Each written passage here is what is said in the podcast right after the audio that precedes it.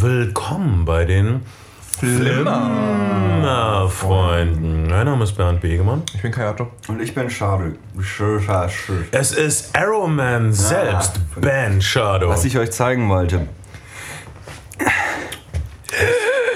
mein Gott. Ist das ein Asthma? Wisst ihr, wie sich ein glatter Lungendurchschuss anfühlt? Ich ja. Nein. Wirklich? Du hattest einen Lungendurchschuss? Nicht Namen oder was? Jetzt tut doch nicht so, als wärt ihr nicht dabei gewesen. Wie Dolph Lundgren. äh, unser Thema heute ähm, neulich in der Männergruppe. Wir sprechen über die Filme The Expendables, äh, das A-Team und The Wild Bunch. Und vielleicht noch über den hervorragenden Film The Losers, aka, aka Numbs Angels. Hat den jemand gesehen? Den habe ich nämlich verpasst. Der war nur ein Augenzwinkern lang in den Multiplexen, wenn überhaupt. Gar nicht. Der war noch gar nicht da. Äh, The Losers gibt es gibt einen Film 2010, der heißt äh, auch The Losers, aber es gibt auch einen Film aus den 70er Jahren, der in Pulp Fiction in der Hotelszene äh, von Bruce Willis Freundin gutiert wird. Weißt du, Motor Motorradrocker, die. Ah, ich erzähle den Plot später, das ist ganz lustig. du kannst uns das alles erzählen. Ich habe beide Filme nicht gesehen. Generell, wenn ein Film Die Losers heißt, will ich da nichts mit zu tun haben. Aber man muss sagen, ähm, wir, wir, man kann uns wirklich nicht vorwerfen, dass wir nicht auf Gästebucheinträge, aka Fanwünsche, reagieren würden. Im Gästebuch prompte Reaktion auf den Frauenpodcast, als müsste man sein Territorium abpinkeln. Macht doch mal einen Porno-Podcast oder macht mal einen Podcast mit Männerfilmen. Und wir nehmen uns heute die Königsdisziplin des Gay-Porn vor. Ja. Männergruppenfilme. Männergruppenfilme Es gibt echt mit Schwuleres. blutiger Penetration. ähm, Wirklich. es, äh, 80er Jahre Actionfilme sind immer so ein bisschen bei uns hier bei den Flimmer. Ihr habt jetzt, ihr habt die, wir, wir können kurz unbezahlte Produktwerbung machen für diese fantastische neue Milka-Schokolade Toffee Gansnuss. Was ist, ich meine, es ist Thema Männerfilme, also ist es Toffee Gansnuss. Klar. Und das ist klar. Was ist eure Meinung zu äh, Milkas Toffee Gansnuss-Schokolade? Ehrlich, aber jetzt, jetzt, jetzt ganz ehrlich. Ich finde sie gut, aber sie ist schon fast zwei Jahre alt. Sie ist gar nicht so neu, wie du gerade getan hast. Ich kan kannte bisher nur die Milka Toffee, weil ich mir die 100 Gramm Tafeln hatte, aber da passt natürlich keine Ganznuss rein. Dafür braucht es die. Wie viel, wie viel ist das? 250 Gramm 300 Tafel? Gramm. Nun, das, 300 ist das, ist das erste Mal, dass ich Süßigkeiten esse, nach zwei Jahren. Wenn ihr nach so langer Zeit des Süßigkeiten-Zolibats zuschlägt, geht auf Nummer sicher und nehmt euch Toffee Gansnuss. Ich, ich, ich schneide das alles zusammen und schicke es an Werbeagenturen. und ich wollte, damit ich einen richtigen Job... Ähm, oh, wo waren wir? Oh, 80er Jahre äh, Actionfilme sind immer sowas bei uns, finde ich, sowas wie so eine dunkle Unterströmung in unseren Podcasts. Äh, wir haben da alle eine Vorstellung von. Wir äh, haben alle schon mal so ein mit ungläubigem Sturm so, so einen Film wie Phantomkommando gesehen mit Arnold Schwarzenegger oder der City High und konnten es nicht glauben, wie, wie wir alle lachen, wenn bei den Simpsons äh, Anspielungen auf McBain-Actionfilme kommen. Es gibt übrigens einen echten 80er-Jahre-Actionfilm, der McBain heißt, Okay. der viel schlechter ist als das, was äh, in den Simpsons immer persifliert wird, mit kommunistischen Nazi-Vampiren aus dem All oder weiß nicht. Mm. Äh, als jetzt die Nachricht kam, dass Sylvester Stallone so einen Film nochmal machen will im Jahre 2010, ähm, gab es teilweise grinsendes, wissendes Zwinkern von den äh, hippen Kulturkennern, die inzwischen 80er Jahre Actionfilme äh, als interessantes Zeitphänomen und lustiges, schuldiges Vergnügen verbuchen und wahrscheinlich eine Menge glückseliges Schenkelklopfen von den echten Fans. Und es gibt eine Menge echte Fans. Das stimmt. Der äh, Anzahl der Ed Hardy Pullover im Kino hinter uns zu urteilen, wirklich eine große Menge. Ja, So. lass, uns mal, lass uns ein paar. Ed Hardy ist quasi der Behindertenausweis des kleinen Mannes. Ah, das ist auch, das Ja, ich ja, nicht sagen. ganz lustig. Das war ein ganz lustiger Ed Hardy-Witz. Weißt du auch einen Ed Hardy-Witz, Ben? Leider nein. Hm, Weißt du noch einen, Kai? Ich, kann, ich, ich mag irgendwie Ed Hardy-Witze. Ich kenne keinen, ich habe es mir gerade ausgedacht und habe gedacht, das ist eigentlich Ich diffamierend. habe hab gegenüber neulich einen gehört, der, ist aber nicht lustig, aber ist immer ein. Ja, genau. Du, äh, hey, wer hat denn dir aufs Hemd gekotzt? Ist, ist, ist Ed Hardy. Ach so. Das ist kein Witz, ne? Aber es ist so eine Art Witz. Art, egal. Jedenfalls, es war eine Menge. Ed Hardy-Leute haben also ähm, Textil-Tattoos auf ihren Hemden und warten nur darauf, dass jemand sagt, geiles Tattoo, dass sie sagen können, ist bloß ein Hemd. Und es passiert aber nie und sie warten und warten. Ich bewundere diese Menschen fast wie Wachturmverkäufer in der Fußgängerzone. Ich musste einen Schluck von diesem wundervollen, ähm, äh, von mir zubereiteten Pseudo-Cappuccino trinken. Mann, ich muss sagen, dass das Kino ganz schön voll war. Ich meine, der Film ist heute erst angelaufen, aber ähm, trotzdem war der Film ganz schön voll und ähm, es waren bestimmt 99,9% Männer. Ich habe zwei Frauen gesehen, die aussahen wie Männer. Da waren schon ein paar Frauen. Da waren ein paar Frauen. Ach komm, jetzt lügt doch nicht. Da waren wirklich Frauen. Da waren ich habe sie gerochen. Ja. Ich, Hm. ähm, ja, was, was ich, ähm, also die Expendables und, und man, man war ja auch wirklich gespannt und, und Sylvester Stallone schafft es ja auch schon seit ein paar Jahren, sich mit 80er Jahre Filmrezepten und kleinen Produktionen und die Expendables ganz offensichtlich auch digital auf irgendeinem Videoformat gedreht, mh, über Wasser zu halten. Machen wir uns nichts vor. Äh, die Filmindustrie, wie wir sie kennen, ist in der Krise. Da können Riesenerfolge wie Avatar oder Toy Story 3 nicht drüber hinweg äh, kommen. Es, es, werden mehr, es werden weniger und weniger Filme gedreht. Es ist wirklich dramatisch, ein Drill weniger oder so. Äh, viele Leute, die in diesem Film waren, äh, also Sylvester Stallone war jahrelang überhaupt nicht mehr in der Lage, überhaupt ein Kino-Release für seine Filme zu kriegen. Viele von seinen Filmen jahrelang äh, gingen direkt auf DVD. Wenn sie dann noch überhaupt, wenn er überhaupt noch Filme gemacht hat, das stimmt. Und äh, bis er dann auf, auf den Dreh kam, dass er diesen, äh, dass er seine größten Erfolge, Rambo und Rocky. Rocky einfach jetzt, jetzt mal zu Ende bringen könnte und dass das vielleicht ein paar Leute zieht und es hat Leute gezogen. Äh, äh, seine beiden Filme, die jeweils die letzten Teile dieser Serien sein sollen, hatten ihre Qualitäten und nun äh, ist seine Masche das zu machen, was man am Ende von jedem Zyklus macht. Am Ende von den großen Horrorfilmen in den 30er, 40er Jahren gab es Mashups. Es gab äh, dann Abbott und Costello und Frankenstein und Dracula und die Mumie in einem Film. Ja. Und, und dann, als ihnen überhaupt nichts mehr einfiel, was sie mit irgendwas machen wollten, haben sie Aliens und Predator genommen. Naja, Und, und, und Sylvester Stallone meint, äh, denk jetzt, ich nehme Dolph und Jet und ich rufe Steven Seagal an. Oh, der ist wahnsinnig. Mit, nee, dann nicht Steven Ja. Seagal. Ich rufe Chuck Norris an. Oh, der ist noch verrückter. Äh, Okay, äh, Jean-Claude Van Damme hat, leider, hat tatsächlich keine Zeit gehabt. Man fragt sich, was Jean-Claude Van Damme gemacht hat während der Dreharbeiten. Aber ähm, es scheint so eine Tendenz zu sein, ne, dass man, man versucht, möglichst breit zu streuen, streuen, die mit so einer Schrotflinte. Ensemblefilme sind irgendwie gerade nicht unangesagt. Ich habe mich sehr gefreut auf The Expendables und ich dachte wirklich, dass man einen Film bekommt. Ich, also meine höchsten Hoffnungen waren so, entweder es wird ein Film wie Erbarmungslos von Clint Eastwood. Du hast also...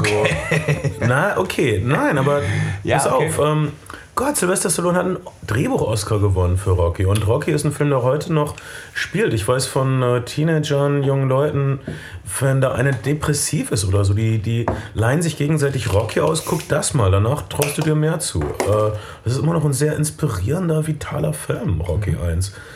Ähm, und ich meine, äh, Sylvester Stallone äh, war immerhin fast da, kurz davor, einen Film über Edgar Allan Poe zu drehen. Also er ist schon ein bisschen literarisch ambitioniert.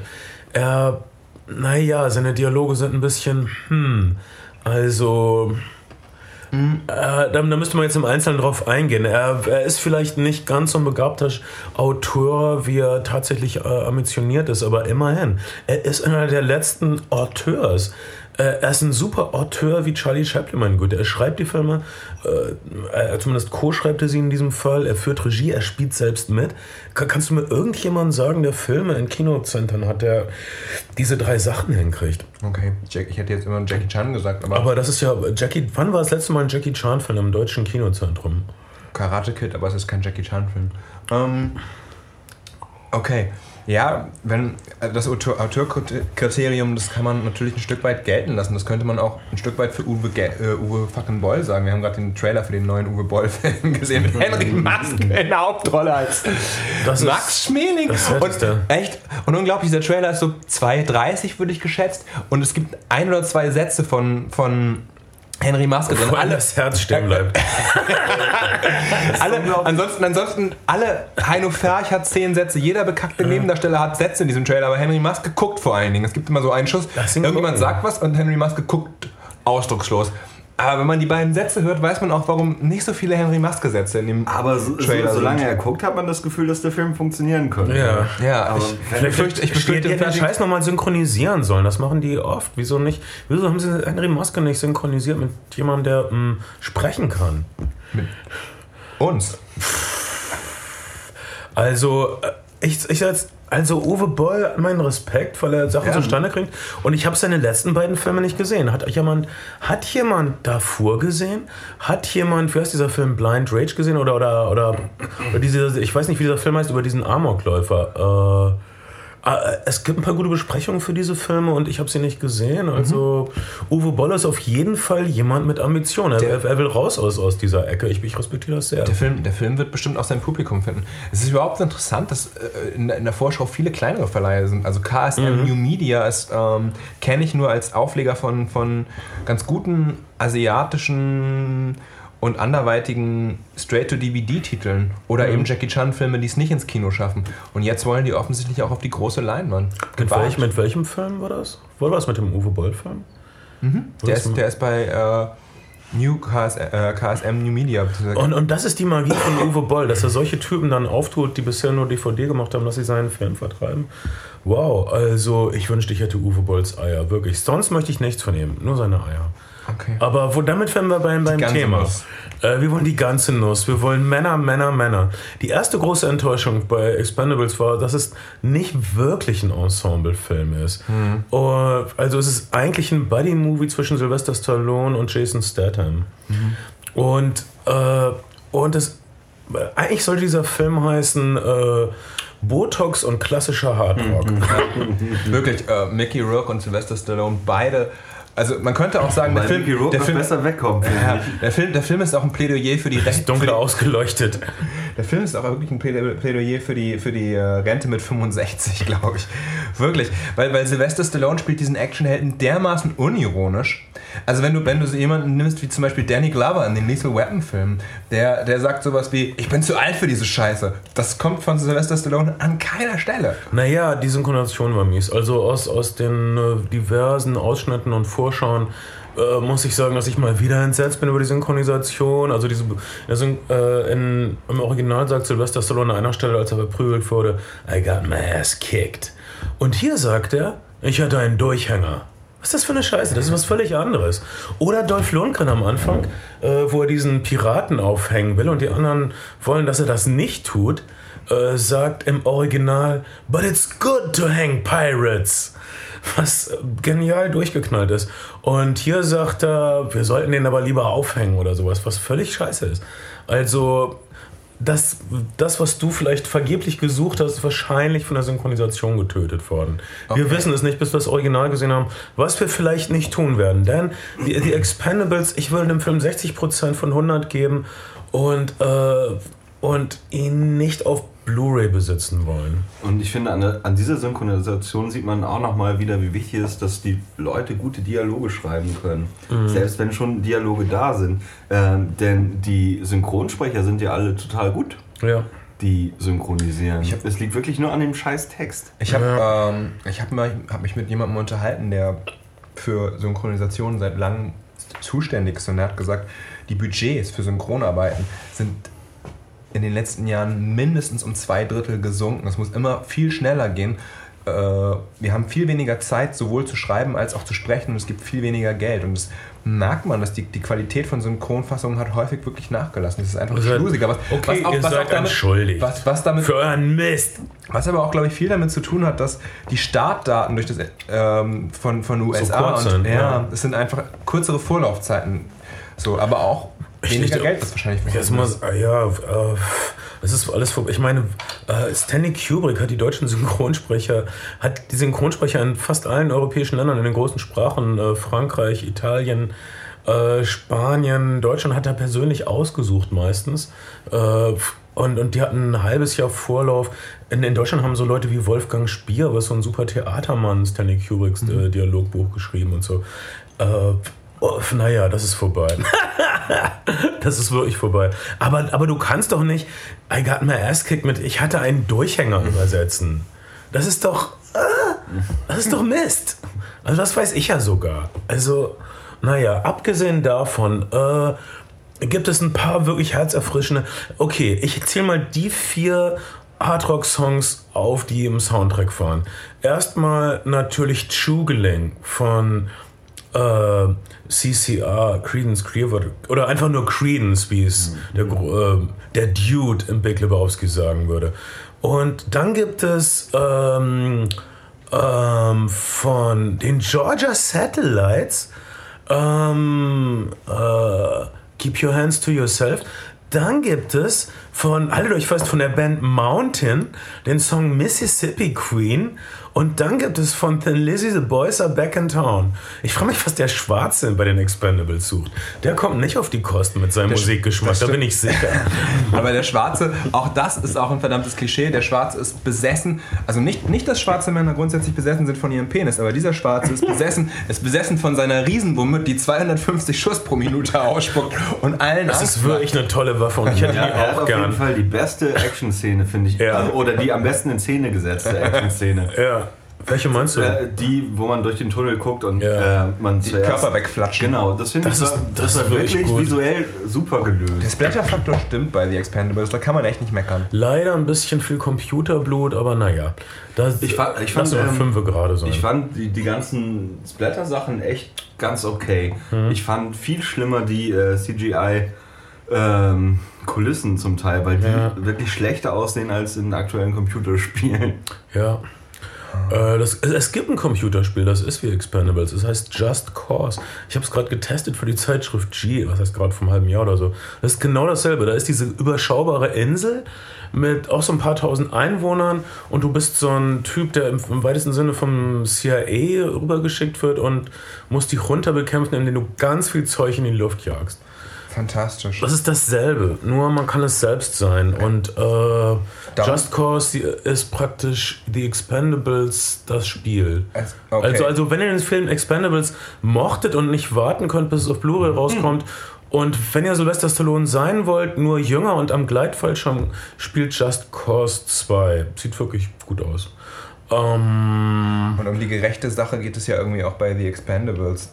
Was, also, naja, es lohnt sich wahrscheinlich nicht bei einem Film wie The Expendables über den Plot zu sprechen und darüber, dass es so eine Alibi-Liebesgeschichte gibt, die dann doch wieder für die wahre Männerfreundschaft zwischen Sylvester Stallone und Jason Statham weichen muss. Es gibt äh, sehr viele Elemente aus 80er Actionfilmen, aber die wichtigsten Elemente fehlen. Wir haben keine blanken Oberkörper, die mit Babyöl eingerieben sind, damit sie schön glänzen. Das habe ich so vermisst. Wir haben auch, äh, naja, wir haben schon ein bisschen diese, diese, dieses blaue Licht irgendwie und die melancholischen Helden, das haben wir schon. Mickey, Mickey Rourke's Söldnergeschichte aus Serbien ist ein Traum. Ja. Oder Bosnien. Ja, Mickey Rock hat, du fandst seinen Dialog, sein, Mickey Rock hat einen Monolog, wo er drei Minuten, ach, fünf Minuten, das kommt mir echt viel länger vor. Eine sehr langweilige Kriegsgeschichte aus dem Jugoslawienkrieg. In der. Naheinstellung, In der ungeschnitten. Naheinstellung, du siehst praktisch nur seine Nase und blaues Licht. Und er erzählt eine sehr traurige Geschichte aus dem Serb. Ich, alle Serben im Kino waren bestimmt sauer, weil er sie echt nicht gut dargestellt hat in seinem Monolog. Das ist auch wirklich, ja, die Geschichte ist schon ein bisschen absurd, vor allen Dingen, weil da mindestens schon 40 Leute abgeschlachtet wurden zu dem Zeitpunkt. Ja. Okay, das ist seltsam, aber es gibt diese herzerfrischenden Szenen wie der, der Schwarze mit seiner dicken Wumme. Oh, das ist, das ist einfach, das ist einfach wirklich, wirklich herzerwärmend. Und natürlich ähm, Jason Statham, im, es gibt einen ganz tollen Flugzeugangriff in diesem Film. Das Ja. muss ich sagen. Der ist Flying and Dying. Ähm, Ja.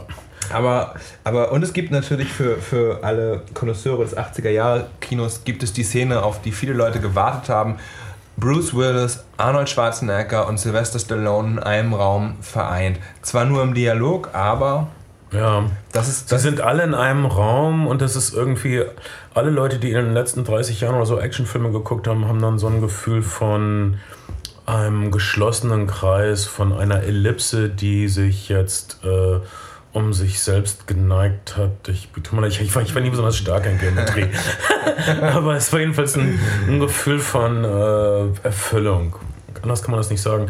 Und es gab auch den einzig wirklich großen Lacher an dieser Stelle. Äh, ich werde es die mein, mein, meine, mein, Lieblings, mein, mein Lieblingswitz in dem Film, da hat überhaupt niemand gelacht. Äh, und Vielleicht zwar, war es kein Witz, Kai. Es wird nicht das erste Mal, dass du Dinge missverstehst. Das stimmt. Ähm, Aber in dem Fall war es so, dass der Glatzkopf Sylvester Stallone verhört und fragt, wer schickt dich? Wer schickt dich? Und die erste Antwort ist, äh, deine Mutter. Und dann sagt er, ich krieg keine Luft, ich krieg keine Luft, lass mich los. Okay, wer schickt dich? Dein Friseur. Ja, das ich. Ja, das fandst du super. Das, das, das war schon als Witz gemeint. Hairdresser. Nein, das, ja. Die Sache ist, das war schon als Witz gemeint, Kai. Das hast du schon gut erkannt. Ist ganz lustig. Aber es fand niemand lustig außer dir. Aber es ist, so, schön, dass du so ein bisschen wie, was Es ist so wie Terence Hill, der den. Glatzkopf in, in, in, in Mein Name ist Nobody immer Locke nennt. Ja, aber das ist viel witziger. Das ist viel witziger. Äh, es, es gibt zwei Wrestler in diesem Film. Sie wresteln auch. Randy Couture wrestelt mit Stone Cold Steve Austin, der eigentlich nicht mehr wrestelt, weil er es mit dem Rücken hat. Ist das, ist das Horst Schlemmer 2? Ich habe Rücken. Ich weiß nicht. Und ähm, äh, ja, das, äh, das haben wir nicht glücklich gemacht. Aber das, äh, wie in so einem 80er-Jahre-Film, dass das dann jemand wieder brennt und so, das, das, das finde ich immer gut. Und äh, okay, es gibt noch äh, Julia Roberts Bruder Eric, der dieselbe Rolle schon mal gespielt hat in einem anderen Sylvester Stallone-Film, nämlich der Spezialist, der spielt einen Arsch. Äh, und da sieht man, dass er wohl die Regieanweisung gekriegt hat, es nicht zu übertreiben. Eric Roberts kann es auch ziemlich, ziemlich übertreiben und dann echten Schenken abliefern. Aber hier hat er sich äh, mit dem Chargieren etwas zurückgehalten. Es ist trotzdem natürlich alles so absurd. Und äh, äh, Sylvester Stallone hat äh, keinen Sex mehr mit Frauen, deshalb sterben sie auch nicht mehr.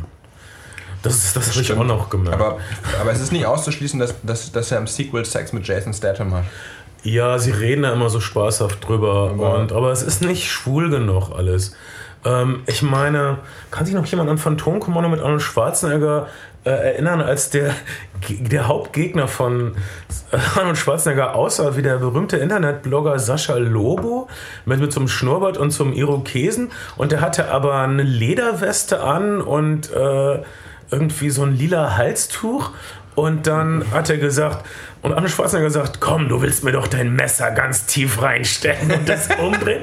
Und dann der Kampf endet damit, dass Sylvester, äh Quatsch, äh, Arnold Schwarzenegger ihn, jetzt haltet euch fest, er, er schubst ihn ganz fest vor ein Rohr, sodass es aus seiner Brust rauskommt. Ich meine, wir, das ist ein Level von blutiger Penetration, Obwohl- das Expendables nicht erreicht. Auch, auch hier der Endgegner, da, da, darf man, da, da verrät man, glaube ich, nicht zu viel am Ende. Er wird ziemlich, penetriert, tief- ziemlich tief reinbekommt. Aber verglichen mit dem Rohr aus Phantomkommando ist es natürlich nur ein 10er Jahre verglichen, Placebo. verglichen auch mit den, mit den, ähm, mit den ganzen Chang-Chi-Filmen oder äh, aus Hongkong oder, oder Chang-Chis größter Schüler John Woo-Filmen, wo so Rückblenden in Männerfreundschaft mit Weichzeichner und, Mhm. Ja. und, und Fahrstuhlmusik gezeigt werden. Alter, da sind wir noch nicht. Wir sind auch nicht so frei wie die Da sind, da sind wir noch nicht. Aber, aber mich hat der Film noch einen anderen Film erinnert, nam, namens mh, The Losers, der auch in den 80ern nochmal geremaked wurde. Der eine, eine Sternstunde des Exploitation-Kinos ist. Auf Deutsch heißt er, glaube ich, verdammt verloren und irgendwas. Und es gibt ihn nur als, als 4 zu 3 Vollbild-VHS-Kassette aus den frühen 80ern mit super Synchronisation. Ich küsse den Boden, auf dem du gehst, Kai. aber, ähm, und, und es gibt Ausschnitte des Films, gibt es wirklich in, in Pulp Fiction, wo Bruce Willis Freundin den Film im Hotel oder im Motel Mit, ja mit dem Motorrad. mit dem Motorrad. Und der, der Plot dieses Films ist, irgendein ähm, äh, Produzent in den 70ern hat sich gedacht, was kommt gerade an bei den Teenagern da draußen? Ah ja, äh, Söldnerfilme und Motorradfilme. Warum kombinieren wir nicht beides? Es ist also folgendes. Die US-Armee muss zurück aus Vietnam, aber es wurden natürlich noch äh, GIs verschleppt nach Rot-China, wie es in der deutschen Synchronisation heißt. Geil. Ähm, das durch gemacht? durch, die, durch, diese, durch die Sümpfe. Die, durch die Sümpfe allerdings kommt man natürlich mit Panzer nicht. Was macht man also? Man geht nach Motorräder. Los Angeles und holt sich die Hells Angels mit ihren Motorrädern und fliegt sie nach Vietnam. Um sie dann, äh, oder nach Kambodscha, um sie dann äh, hochzurüsten mit ihren Motorrädern. Das heißt, diese Trikes bekommen irgendwie Raketenwerfer dran und Maschinengewehre. Und dann äh, geht's ab durch die Sümpfe dieses Flüchtlingslager plündern. Auch Ich will diesen. Film sehen. Fantastisch. Fantastisch. Und irgendwie der Anführer natürlich original Charles Manson-Style, Hakenkreuz auf der Stirn und Geil. so. Fantastischer Film. Wie alle Kommunisten. Ja, ja Kommunisten. Ähm, Wie der bekannte, ja. okay, Der das, bekannte deutsche das Kommunist. klingt ziemlich tiefsinnig. Ein ich kann den kluger, Film- ich kann den kluger Film- Kommentar, der zu seiner Zeit leider verkannt wurde. Gott, was Aber- wir aber, ähm, aber du, du redest jetzt nicht über diesen Film The Losers, der früher in diesem Jahr rauskam. Nee. Lief der eigentlich im deutschen Kino, The Losers? Ich weiß nicht, ich weiß, dass es nur US-DVD gibt und es gibt einen deutschen Start vielleicht tatsächlich noch, aber ich weiß nicht, ob auf Video oder im Kino. Äh, The Losers äh, hat dieselbe Handlung wie das A-Team. Und das A-Team hat dieses. Neulich, Ben und ich waren im Kino und wollten einen Film sehen und wir dachten, ach, A-Team, weil wir die Musik so mögen. Äh, du, du, du, da, da, ba, ba, ba, ba, da, da, da, da. Gab es hier eine schneidigere, herzerfrischende Melodie im Fernsehen oder sonst wo? Ich habe nie was mit mehr Pep gehört. Nie, nie, nie. Ähm, und naja, wegen der Musik haben wir uns, glaube ich, für A-Team entschieden, statt Night and Day oder statt Salt, statt Kiss and Kill. Uns fiel auf, dass die Handlung dieser vier Filme praktisch identisch ist. Es sind irgendwelche Agenten, Schrägstrich CIA, Schrägstrich Spezialeinheiten-Typen, die irgendwie in Ungnade fallen und dann gejagt werden. Wa- Was? Ich möchte ein bisschen Ausfall haben, wenn ich ins Kinozentrum gehe. Naja, hattest du ja zwischen Angelina Jolie, vier behaarten Typen und ähm, Wir haben, wir haben uns für das A-Team entschieden. Ich weiß nicht, ob es richtig war. Auch dem A-Team, um die Wertung vorwegzunehmen, würde ich sechs von zehn Sternen, wir vergeben eigentlich keine Sterne, aber nur um es so klar zu machen, wie ich das so sehe, machen. Hast, Ich hast du Film ehrlich, nee, nee. Also ich habe erst gedacht, okay, ein weiteres Serien-Remake fürs große Kino. Das, das, was du im Kino eben als Property bezeichnet hast. Aber dann habe ich die Trailer gesehen und fand es echt so beschissen. Also ich muss echt sagen, ich fand es so beschissen, Fand die Trailer ganz okay. dass ich gedacht habe, ja, ich hätte, ich hätte mich für Night and Day auf jeden Fall entschieden, weil ich den unbedingt immer noch sehen will, aber auch weil ich so ein James Mangold-Fan Ja, bin. Ich, Ähm. ich, hab hier ne, ich fand Joe Carnahan ein vielversprechender Regisseur. hat Diesen Film nachgedreht. Ja, Narc ist ein fantastischer Äh, Film. Er hat, er hat fanta- ein- Smoking ein- Aces hat er gedreht. Smoking Aces Ist ist, ein gut. Mhm. totales Durcheinander, aber es hat auf jeden Fall Power, der Film. Ja. Ähm, und äh, also ein Regisseur, der äh, auf jeden Fall mal es auf jeden Fall mal krachen lassen kann. Und hast du jetzt A-Team gesehen, trotz Nee. des Trailers? Okay, Nee. Ben und ich haben ihn gesehen. Was war deine Meinung, Ben? Ich hatte ja gehofft, dass man so ein bisschen ähm, nachmittags nach der Schule, ich setze mich jetzt erstmal vor den Fernseher und gucke Seriengefühl bekommt. Mhm. Ähm, das hat stattdessen? nicht, hat nicht ganz funktioniert, was glaube ich vor allen Dingen daran liegt, dass ähm, die Schule nicht um 23 Uhr zu Ende ist? Ach, Verzeihung. nein, Der Gemütlichkeitsfaktor fehlte. Ich glaube, der Film hätte einfach ein bisschen mehr Retro gemacht werden müssen. Und dann, dann wäre das vielleicht passiert.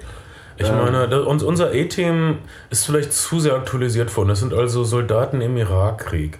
Ja. Also das will, und, und wir wissen, dass Irak äh, Okay, man will Kriegssoldaten will man eigentlich nicht. Man dass, will das A-Team dass nicht das in zu irgendein unangenehm reales, ist. man, man will das A-Team auch nicht in Nee. irgendein reales oder ansatzweise reales Szenario eingebettet wissen. Man will irgendwie. Der Film ist So politisch tierisch unkorrekt, ähm, sehr pro Amerika kontra alles andere.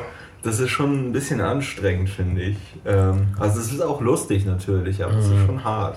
Äh, Pro- und Anti-Amerika, äh, was haltet ihr von der politischen Aussage in Expendables? Da wird's, das ist meiner, meines Wissens noch das erste Mal im Mainstream-Film wird wa- Waterboarding gezeigt. Also aus keinem besonderen Grund, als, als es ist Oh, fast ich glaub, wie James so ein. Bond auch schon, oder? War kein, war doch kein Waterboarding. Ja. Äh, also es ist hier. Äh, Sylvester Stallone, äh, habe ich das Gefühl, benutzt Waterboarding in Expendables wie, wie so eine Art äh, Public Service Announcement. Er will uns mal zeigen, wie das geht. Das ist übrigens dieses Waterboarding, wo er so viel drüber gesehen hat. Ich mache das jetzt mal in einer leiten Sado-Szene. Nur damit ihr es mal wisst. Ich, ich dachte, ich zeige euch das, mal. Also er hat auf jeden Fall, er hat auf jeden Fall so Waterboarding, das ist grenzwertig. Und in, in Rambo gibt es diese Pädophilie-Geschichte, hier gibt es so eine angedeutete Vergewaltigung. Ähm, also Gewalt gegen Frauen überhaupt, das ist, das ist irgendwie unschön in dem Film. Also äh, Jason Statham bekommt seine, seine Liebschaft quasi auch dadurch zurück, dass ihr anderer Lover sie verprügelt hat und er dann ihren äh, Lover verprügelt. Und, und ähm, Sylvester Stallone muss seine, seine vermeintlich Angebetete auch aus einer Vergewaltigungsszene holen. Und, ähm, Die, äh, die, die generell, also bei Expendables, das Problem ist, du, wenn, wenn die Gruppe zu fünf zusammen ist, hast du nie das Gefühl, dass sie interagieren oder so. Die sind einfach Ja. nur immer nur versammelt wie beim Familienschnappschuss. Sie haben alle überhaupt keine Backstory, äh, außer dieser Heulgeschichte von Mi- Mickey Rourke, der aber nicht wirklich zur Gruppe gehört. Äh, und wir erfahren ein bisschen was über Jason Stathams Privatleben. ja, aber, aber kaum. Der, der arme Jet Li, es, es gibt dann so einen Witz mit ihm, dass er klein ist und das, das, das, das gibt es dann so achtmal, statt dass sie irgendwas Interessantes über ihn sagen. Äh, von dem Schwarzen hört man überhaupt nichts, von Randy Couture hört man überhaupt nichts. Ähm, Du hast. Ich, ich man, man, man, man, wie, wieso ist das eine Gruppe, will ich wissen? Was, was, was hält die wirklich zusammen? Außer Scheiß, Scheiß Tätowierungen und Klassikrock und Motorräder. Hattet Wieso ihr- fahren die Motorräder? Hattet ihr auch für eine Sekunde das Gefühl, dass äh, da irgendwie eine, eine Rolle gefehlt hat in der, in der Projektion? Also nur, nur- für eine Sekunde. Als sie in dieses Flugzeug gestiegen sind um, und dann auf einmal in dieser Festung waren? Da habe ich irgendwie kurz gedacht, ähm, müssen, okay, wir müssen nicht sehen, wie sie ins Land gekommen sind. Wahrscheinlich sind sie irgendwo heimlich gelandet und sind an Land gegangen. Also das ich, ergänzt man halt so, aber ich hatte für, für eine Sekunde das Gefühl, okay, jetzt muss der Film das irgendwie schnell zu Ende bringen. Ähm, Wahrscheinlich. Der, muss, muss ich klar machen, dass, dass The Expendables echt für ein Budget gedreht wurde. Also The Expendables war definitiv billiger als A-Team. Und äh, naja, und hat A-Team wirklich links überholt, äh, rechts überholt. Ja. Glaub beim ich. A-Team habe ich ein paar Mal gekichert, bei Expendables überhaupt nicht. Nee. Also, Nein, ich meine äh, fin- fin- finanziell. Also Expendables ist ein, okay. glaube ich, profitabler Film, glaube ich. Also Sylvester Stallone äh, macht nicht nur alles selbst, was wahrscheinlich auch Kosten spart, sondern er macht die Filme billig. Und äh, die, die A-Team war kein so ein großer Erfolg und es Ja. wird wahrscheinlich keine Fortsetzung geben. Äh, äh, Kanahan macht wenigstens den, du hast wenigstens das Gefühl ab und zu, dass da ein bisschen was passiert zwischen dieser Gruppe. Dass es wirklich so eine Art Gru- Gruppe ist, die, die zumindest so eine sadomasochistische Hassliebe verbindet. Ja, bei A-Team ist doch aber auch, ba- basiert doch auch quasi das ganze Franchise darauf, auf, der- auf der Interaktion oder auf den Gegensätzlichkeiten der Gruppe, oder? Also das, das Mhm. Prinzip A-Team ist ja, dass man vier gegensätzliche Charaktere zusammenwirft. Das wird ja hier nicht mal im Ansatz durchexerziert. Mhm. Und hier kommt noch Jessica Biel ins Spiel, die äh, wirklich wieder gut aussieht. Zwischendurch hat sie mal ihren Look verloren und äh, hier irgendwas, ähm, irgendwie ist eine, ich weiß nicht, ob eine Gesichtsstraffung mal gut gegangen ist oder was weiß ich. Sie hatte, glaube ich, ein paar Schönheitsoperationen, die nicht vorteilhaft waren, verglichen mit ihrer Rolle in eine himmlische Familie oder wie diese Vorabendserie hieß. Und äh, aber jetzt sieht sie, äh, sie, sie, sie ist eine formidable Partnerin für Bradley Cooper. Es ist alles immer noch so ein bisschen. äh, Man darf bei, bei The A-Team keine Sekunde lang innehalten und nachdenken. Also, ähm, wieso glaubt sie ihm nicht einfach? Äh, zum Beispiel, ne, sie, sie spielt die, und die Frau, die das A-Team verfolgt. Oder äh, wieso hört sie nicht mal auf die Argumente von dem Mann, den sie liebt? Äh, wieso ist sie überzeugt von dessen Schuld? Oder wieso müssen die Druckplatten einzeln in eine Frankfurter Bank gebracht werden? Bei einem helllichten Tag? äh, Nein, nicht nachdenken, nicht nachdenken. Und zwar in einem Frankfurt, in dem der Kölner Dom steht. Das Ja, das war das Größte. Das ist wahrscheinlich die schönste Szene. Also praktisch so, du siehst einen Luftaufnahme vom Kölner Dom und darunter so Frankfurt. Das, äh, ja, das, damit kann ich leben. Ja, Und Deutschland äh, ist halt ein kleines Land, ist alles dicht beieinander. ja, ja, das ist ein nied- niedliches, niedliches. Das ist ein Der, Spielzeugland. der, ähm, der, der ähm, eine Soldat mit der deutschen Fa Fahne am Revier, der hatte auch so Ja. einen gemeinen antideutschen Namen. Weißt du noch, wie der hieß? Hast du das? Nee, aber ja, also- diese ganzen köstlichen. Westerwelle. Naja, nicht, nicht, also nicht gleich so ein Volksfeindnamen, aber schon, äh, Oh Mann, ey. schon, äh, äh, egal. Auf jeden Fall, äh, das, das ist ganz nett. Dann äh, der Typ aus Little Children, äh, dessen Namen ich vergessen habe, spielt den zwielichtigen CIA-Typen, der äh, echt zwielichtig ist. Und das macht er ganz gut. Ein überzeugender Schurke. Genau, in äh, Smoking Aces, dem Joe Carnahan-Film davor, waren die Schurken ja auch stark. Eigentlich waren es alles nur, waren es sowieso nur Schurken. In Joe Narc die Schurken auch stark. Bitte? In Hack, ja. Ja. Also Joe macht, glaube ich, die Schurken am liebsten. Er, äh, äh, es ist, glaube ich, man sollte ihm kein Budget geben für einen Film über Helden, Helden, die heldisch sind.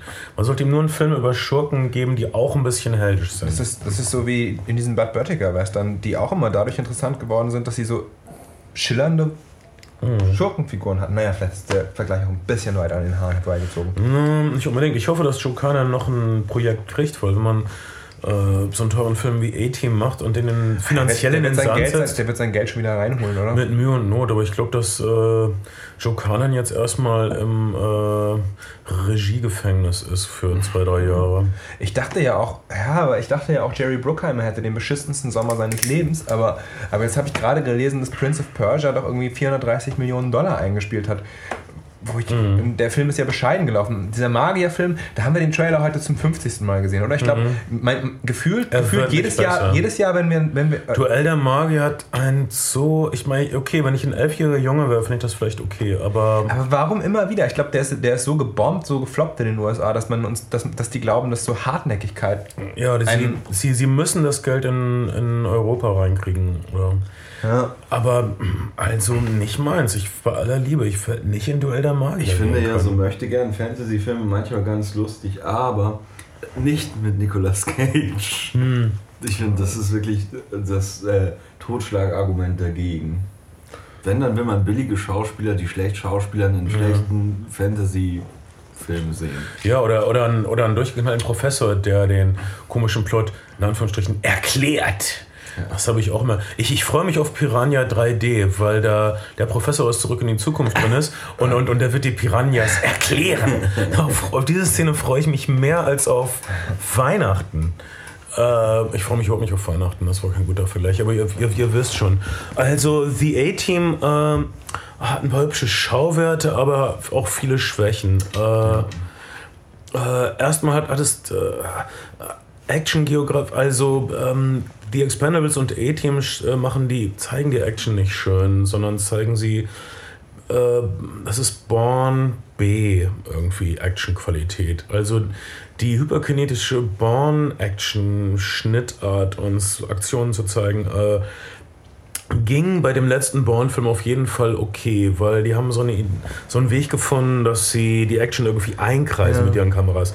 Hier ist es oft hektisch, du weißt oft nicht, wer wo ist.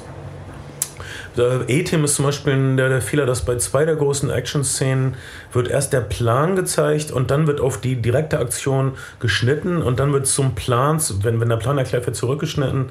Das, das machen sie zweimal und das nimmt die Spannung raus.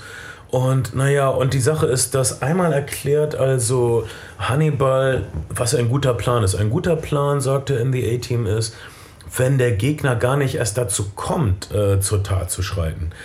Das schafft das A-Team hier nie. Die benehmen sich wie die Knallschurten. Sie lassen Leute mit äh, geladenen scharfen Waffen einfach so rumstehen, um, wenn, wenn, wenn sie fliehen, wo doch klar ist, dass die dann auf einen schießen. Also, das, das, das machen sie ein paar Mal, nur damit geballert wird an Hochhäusern. Gibt also, ich, ich respektiere das A-Team nicht nach diesem Film. Die bauen zu viel Mist. Gibt es denn die Sequenzen, die so MacGyver und A-Team bekannt gemacht haben? Also diese, wir haben, wir haben den Van, wir haben irgendwie äh, einen Einkauf für 50 Euro aus dem Baumarkt und jetzt bauen, jetzt bauen wir daraus eine fliegende Festung? Naja, fliegende Festung ist schon gar nicht so ein schlechter Begriff. Der einzige, die einzige Szene, die ein bisschen in die Richtung geht, ist, ähm, sieht man auch schon ein bisschen im Trailer. Ähm, In beiden Filmen kommt ein Wasserflugzeug vor, fällt mir gerade ein. ja. Ähm, das ist die Szene, wo sie mit dem Panzer abstürzen und sich irgendwie trotzdem retten müssen. Mit, äh, mit, ich glaube, mit äh, ballistisch sehr fragwürdigen Methoden. Versucht das nicht zu Hause. Wenn ihr mit einem Panzer auf fünf, aus 5000 Meter Höhe fallt, verlasst euch nicht zu sehr auf die Rückstoßwirkung der Kanone. Das ist jetzt mein Tipp als väterlich onkelhafter Freund. Aber, ja. Ah, die, die, die Idee dahinter war ja ganz amüsant. Ja, war schon ganz gut. Das finde ich übrigens sehr lustig bei The Expendables. Am Anfang, das ist vielleicht ein bisschen nerdig, dass die Piraten auf VHS-C ihre Geiselvideos drehen. Ja. Im 21. Jahrhundert. Und das ist eigentlich ein Format, was seit 15 Jahren komplett tot ist. Jeder Idiot. Digitalvideo ist viel billiger und leichter zu besorgen, auch für scheißverhackende Piraten, aber die drehen es halt auf VHS-C. Naja, egal. Das ist doch ein schönes Detail, oder nicht? Aber ich weiß nicht, ich, mir hat das irgendwie. Du hast Da habe ich gedacht, das ist ja komplett unrealistisch. Junge, äh, dir entgeht auch nichts. Das war Guido, unser Rattefuchs aus der Schweiz. Ach, ihr, ihr seid so jung, ihr könnt euch nicht mehr an Robert Lemkes was Guido, billig erinnern, Guido, oder? Guido ist irgendwie. Ich, das, Guido, Guido Knopp, Guido Westerwelle, lauter Knallchargen, Chargen, die Guido heißen. Ja, in den USA ist das äh, auch so eine ähm, Chiffre für äh, dumme Italiener. Ich meine, es gibt kluge Italiener, aber die dummen nennt man Guidos. also in den USA. Ja. Hier nennt man die Dummen auch Guidos. Das ist gar nicht so anders. Naja, Guido, weißt du, der hat bestimmt ein besseres Abitur als ich. Ich meine, er hat ein Abitur. Also auf der anderen Seite, der Bohlen hat auch ein Abitur. Was kann das schon wert sein? Oh. Ähm, ach, ich denke da viel drüber nach. Ich, so, ich glaube, ich mache doch den zweiten Bildungsweg. Und äh, ach, ich bin zu kritisch, um wirklich zu bestehen im Bildungssystem. Ich, ich habe immer diese bohrenden Fragen. Zum Beispiel, äh, äh, war der eine Typ aus dem A-Team wirklich der Typ aus District 9? Ja, war er. Und er, er spielt Murdoch, den durchgedrehten Piloten. Und macht er ganz gut. Okay, es gibt eine wirklich fantastische Szene in A-Team, deshalb wird der Film wahrscheinlich in die Geschichtsbücher eingehen. Es gibt eine unglaublich tolle 3D-Parodie.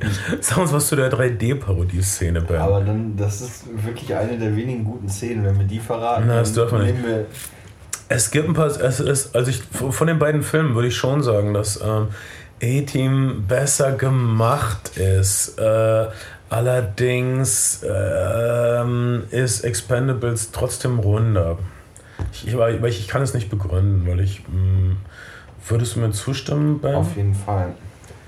Okay. Ähm, angucken muss man sich beides nicht. Äh, aber man kann es, wenn man sich dafür interessiert oder wenn man das Gefühl hat, man könnte davon leicht amüsiert werden, denn äh, Also gelangweilt habe ich mich bei Expendables wirklich nicht richtig. Also Nee. nicht richtig, richtig. man versucht sich zu langweilen bei Expendables und dann und fliegen wieder ein paar Messer und dann gibt es wieder geilen 70er Jahre Hardrock. Äh, pff, ja. Äh, all- alle Filme in dieser Art wollen im Grunde The Wild Bunch von Sam Peckinpah Das sein. stimmt. Können wir uns darauf einigen? Also auf jeden Fall ist der, ist der Film stilbildend. Sam Peckinpah, der in den 60er Jahren die Idee hatte, dass es Gewalt, wie soll ich sagen, besonders verstörend zeigt und abschreckt, wenn man sie durch Zeitlupen ästhetisiert und besonders explizit zeigt durch spritzende Blutfontänen. Was natürlich völliger Blödsinn ist, denn ähm, natürlich steigert es den Unterhaltungswert dieser Filme und hat nichts mit kritischer Auseinandersetzung mit Gewalt zu tun. Aber äh, The Wild Bunch, Sam Peckinpahs erstes richtiges Meisterwerk, sieht man mal von Major Dundee ab, der total verstümmelt worden ist, der mittlerweile einigermaßen wieder restauriert worden ist.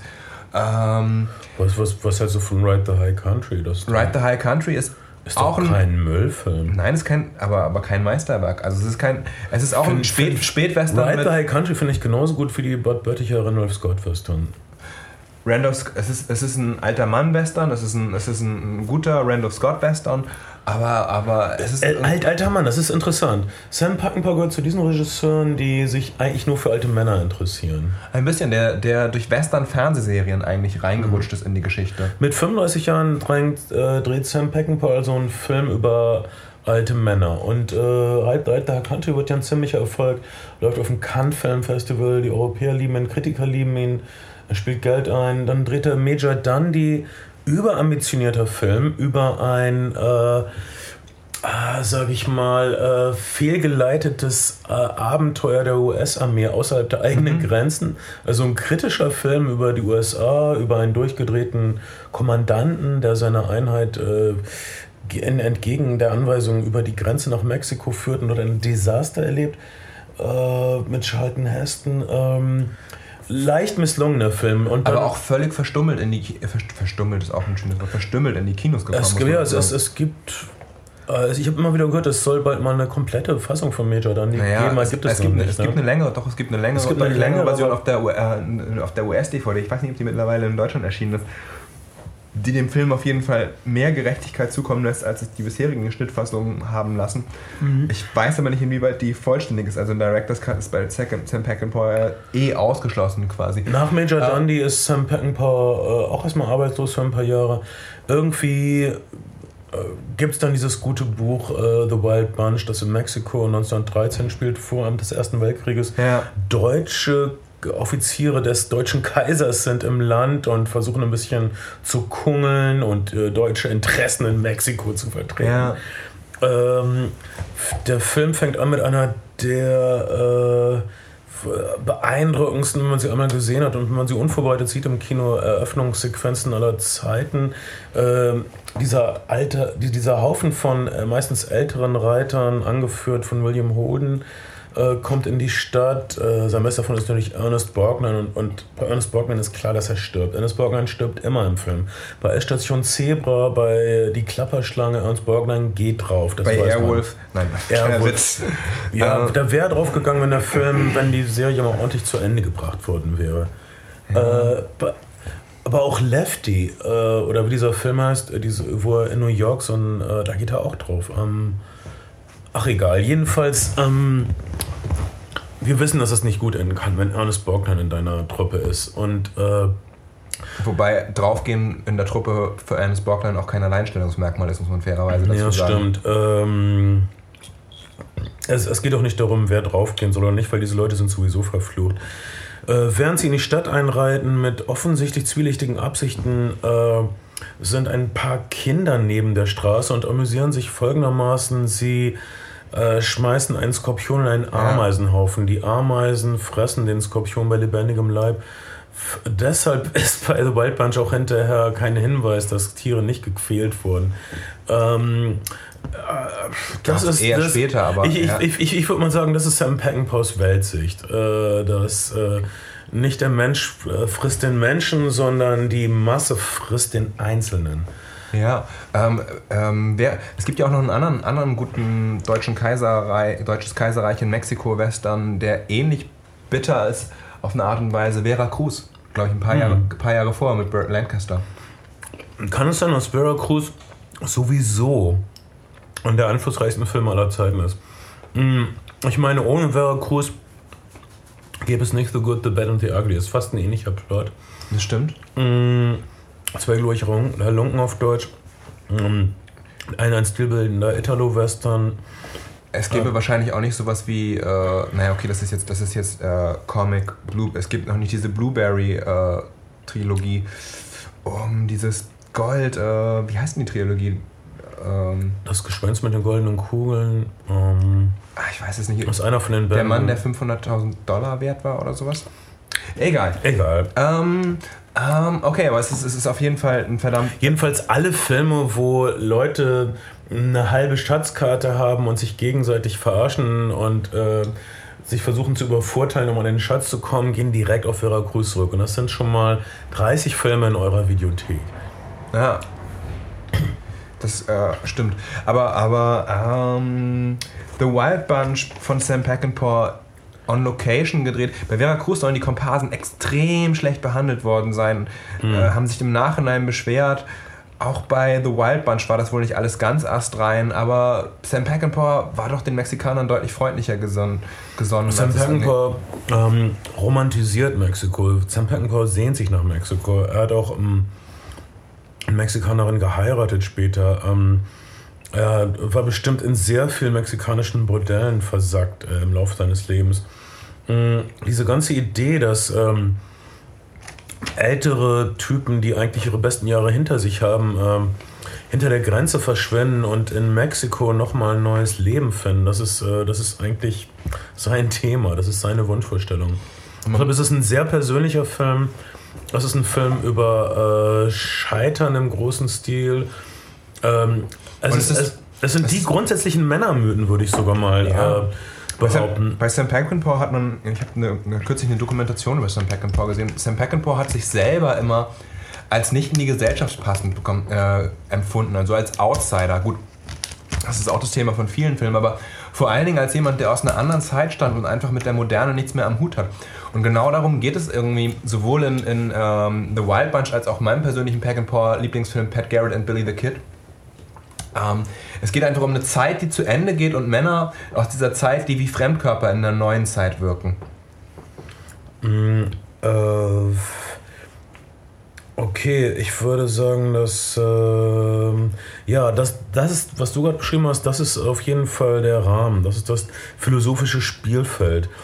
Aber was spielen dort die Akteure für uns? Sie spielen, sie, sie führen uns vor, wie äh, Männer sich aneinander festhalten, wie Männer anderen Männern der einzige Halt sind im Grunde wie äh, alle Aufgaben, die wir zusammen bewältigen als Gruppe, sind sinnlos. Viele von diesen Überfällen, die diese Bande macht, gehen fehl, obwohl einige laufen besser geplant, auf jeden Fall als die. Hm, als diversen Trips des E-Teams ab, äh, nebenbei gesagt. Äh, aber das ist nicht der Punkt. Der Punkt ist, äh, wenn du die Möglichkeit hast, mit deinen Kumpels zu sterben, egal für welchen Scheiß dann, mhm. dann ist das, äh, ist das fein. das stimmt. Ähm, dieser, dieser Fatalismus und, und auch diese Gewalttätigkeit ist, man muss einfach sagen, zwischen, zwischen Major Dundee und, und The Wild Bunch lagen, lag 19, das Jahr 1964, das den Leuten den Italo-Western gebracht hat. Und Sam Peckinpah hat am Anfang gesagt, wer ist denn Sergio Leone? Ach Quatsch. Aber man kann natürlich nicht bestreiten, dass diese Ästhetisierung von Gewalt und überhaupt ähm, dieser Fatalismus und dieses Brechen von, von, von also der, der, Westen war ja eigentlich immer eine Projektionsfläche für amerikanische Mythen. Und diese gebrochenen Mythen, das ist natürlich ein Stück weit auch durch den Italo-Western erst möglich geworden. Und, und The Wild Bunch hat sicherlich nicht wenig auch dem Italo-Western zu verdanken. Aber er ist eben nicht so super nihilistisch. Er ist, äh, hat auch so ein. Be bezeichnet ist hier das. Äh, es gibt eine, eine, Szene in einem Film, wo der The Wild Bunch. Äh, wo der wahre Heroismus dieser Männer, wo es wirklich zelebriert wird, dass diese Männer sehenden Augen, äh, sehenden Auges in einen sicheren Untergang gehen. Mhm. Das ist eine der glorreichsten Szenen überhaupt im Western. Einfach nur wie diese vier nebeneinander, die, die Flinte in der Hand die Straße runtergehen in ihr sicheres Ende. Sie könnten abhauen, sie haben es eigentlich gut, sie haben ein bisschen was verdient, aber sie wollen für ihren Freund eintreten gegen oh, wie, wie bei den Expendables, 200 Südamerikaner. Äh, dann gibt es einen Augenblick, wo es so eine Art äh, Waffenstillstand gibt, so eine Ruhe vor dem Sturm. In diesem Augenblick lacht Ernst Borgnine. Ähm, er weiß so, hey, jetzt gibt es noch mal eine kurze Pause und danach gibt es ein großes Geballer und dann sterben wir, wir werden hier draufgehen. Das ist ein existenzialistisches Lachen, was anders ist als äh, das zynische Lachen in einem Italo-Western. Äh, ja, es ist so, hey, ich bin mitten in der Action. Ich bin. Ich, ich werde mit einem Knall hier rausgehen. Ha! Ich bin tollkühn. Es ist, es ist, ist so eine Tollkühnheit. Äh, mhm. Ich, fand ja, ich finde ja immer mein Problem mit Italo-Western ist, dass sie dort immer zu gut schießen. Die Helden treffen jeden. Die treffen eine Katzen, einen Katzenschwanz aus 3000 Meter Entfernung, äh, ohne hinzugucken. Das, ist, das nervt mich. Also bei The Wildbahn schießen Leute daneben und es ist wirklich alles durcheinander. Äh, ja, aber das ist ja auch nicht in jedem Italo-Western so. Das ist übrigens, das ist übrigens. In den berühmten ist es schon so. Ja, in Mann, ja, Clint Eastwood als Held, das stimmt. Und du weißt, dass Clint Eastwood nicht getroffen werden das ist übrigens, Das ist übrigens das Gesetz der A-Team-Serie, oder? Also alle schießen auf allen aber, Ohren, aber niemand wird getroffen. Also in Italo-Western, Leute schießen einmal und vier Leute fallen um und sie haben nicht mal hingeguckt. Es ist echt schwer, Leute umzubringen. Ich weiß, wovon ich spreche. Ja. Ähm, äh, jedenfalls, äh, man kann alles mögliche auch gegen The Wild Bunch sagen. Äh, also zum Beispiel in Sam Peckinpahs Humor ist echt plump. Also eine in Anführungsstrichen humorvolle Szene ist so, dass sie eine Whiskyflasche kreisen lassen und als sie dann bei einem von den vom Bunch, vom wilden Haufen ankommt, ist sie leer und der guckt traurig und die anderen lachen.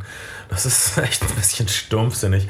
Sam Peckinpah als Humorist, naja. Ja. Sam Peckinpah als äh, äh, magisch-realistischer Mexiko-Beschwörer äh, einfach rührend. Ähm, Sam Peckinpah als, als jemand, der ähm, Sinn finden will in einer Welt, die äh, von der eigentlich weiß, dass sie absurd ist und mörderisch ist. Und im Untergang vor allem. Und im Untergang, weil es sie eigentlich nicht mehr gibt, äh, ist auch rührend und sehenswert. Und dieser Sam Peckinpah, The Wild Bunch, alle reden über die Gewalt, aber die Gewaltszenen, der, äh, der, die Neufassung, äh, die Blu-ray, die ich äh, mir gekauft habe, fantastische Qualität. Ja. Der Film dauert 210 Minuten.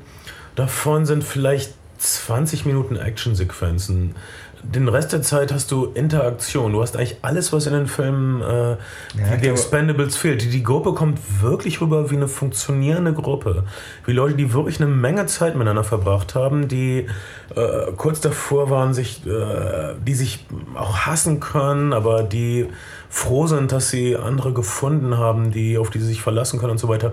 Dieses Gefühl von Kameradschaft hast du. Das ist, glaube ich, eines der schwierigsten Gefühle überhaupt. Zum Beispiel bei The Ghostbusters. Wieso ist Ghostbusters so beliebt, abgesehen davon, dass es lustig ist?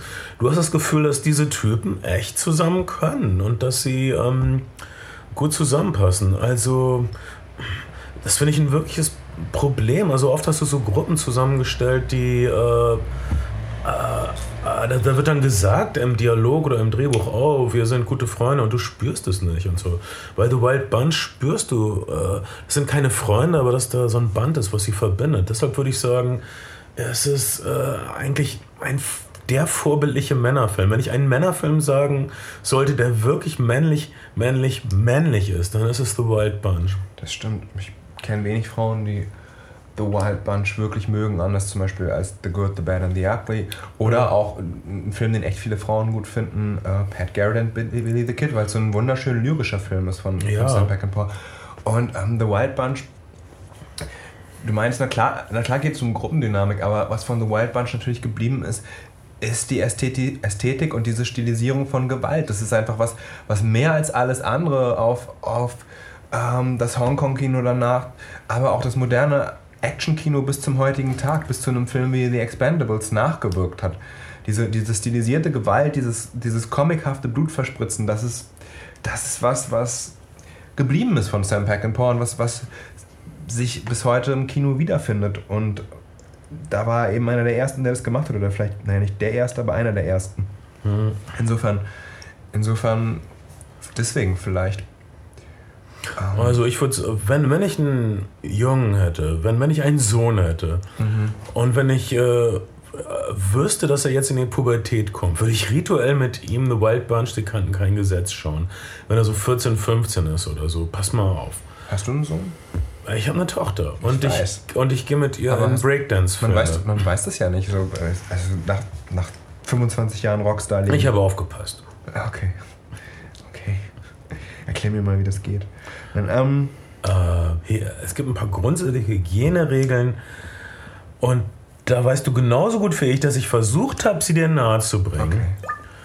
Aber gut, zieh dich raus. Zieh dich doch raus. Äh, jetzt aber im, im, im übertragenen Sinne. Äh, ben, habe ich das Gefühl, er hat sich schon von uns verabschiedet innerlich, weil er The Wild Bunch nicht mehr so parat hat. Kann das sein? Äh, ich habe den Film noch nie gesehen, ehrlich gesagt. Oh, okay. Dann kann man doch bluffen. Mach's doch so wie wir.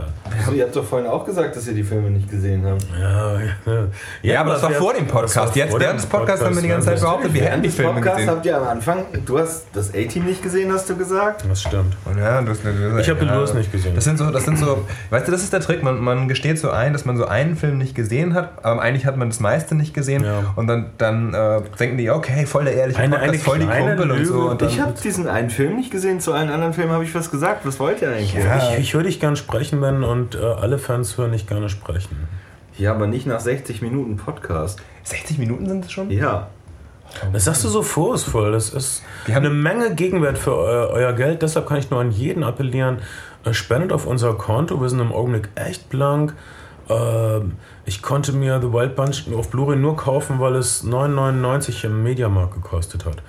Ich mache dauernd Schleichwerbung für Firmen, die nie was rausrücken. Zu denen man auch nicht unbedingt gehen sollte, aber andererseits, wo kann, also das ist echt ein Problem, weil ich meine, es gibt immer noch kleine Plattenläden so und es gibt ein paar, mhm. äh, paar, paar ganz gute Videotheken, aber wo kaufst du heute wirklich, wo kaufst du heute wirklich kultiviert Film? Also mhm. da musst du, glaube ich, in den Mediamarkt fast. Um Schande. Oh Mann. Oh ja, ey. Oh, geil. Du hast recht, Ben. Das ist wirklich lang. Dieser Podcast ist echt lang. Ich fühle mich müder als ein Desperado, der über die mexikanische Uhr, Grenze geflüchtet ist. Ich komme mir vor, als ob mein, äh, ob mein letzter Herdentrieb vorbei wäre. Das, äh haben eigentlich diese ganzen Leute, die uns geschrieben haben, wir wollen euch was schicken, haben die uns jemals was geschickt? Oh ja, äh, ich habe ein Päckchen bekommen. Das ist so nett. Ich habe den Namen leider vergessen, aber ich habe... Ich, äh, was ist drin? Also schickt mir an die äh, Talstraße 10, äh, Bernd Begemann, CO Tapete Records, Talstraße 10, äh, in Hamburger Telefon, äh, Quatsch, Hamburger Postleitzahl ist 22761. Äh, ich habe den Original Punisher aus den 80ern mit Dolph Lundgren gekriegt. Und äh, Ellen Pages oder so Debütfilm, ein amerikanisches Verbrechen, wo sie von Catherine Keener gequält wird, auf, basierend auf einem authentischen Fall. Wirklich furchtbarer und ziemlich guter Film. Also es ist ein furchtbares Verbrechen und äh, ein Also vielen Dank dafür. Ich kann noch nicht reden über diese beiden DVDs, aber ich bedanke mich und ich äh, verzeih bitte, ich habe den Namen vergessen. Ich werde dich nächstes Mal lobend erwähnen. Alle, die mir wundervolle Sachen an diese Adresse schicken, werden erwähnt. Deinerseits. Und wir bekommen davon nichts, oder was? Nee. Ne. Weil ihr, weil ihr auf der Straße lebt. Ihr habt keine Postadressen. Das stimmt. Das stimmt. Deswegen, deswegen brauchen wir momentan auch so lange, weil wir ja durch die Stadt streuen, herrenlos und Bernd uns jedes Mal wieder einsammeln muss. Ja, das stimmt wohl. Ihr seid menschliches Treibgut. Mein Name ist Bernd Begemann. Ich bin Kai Otto. Und ich bin Shadow. Zusammen sind wir die Flimmerfreunde. Und wir lieben euch sehr. Und wir werden uns jetzt zurückziehen. Jeder wird ein Liter Tequila trinken und wir werden über alles nachdenken und sehr, sehr bitter sein.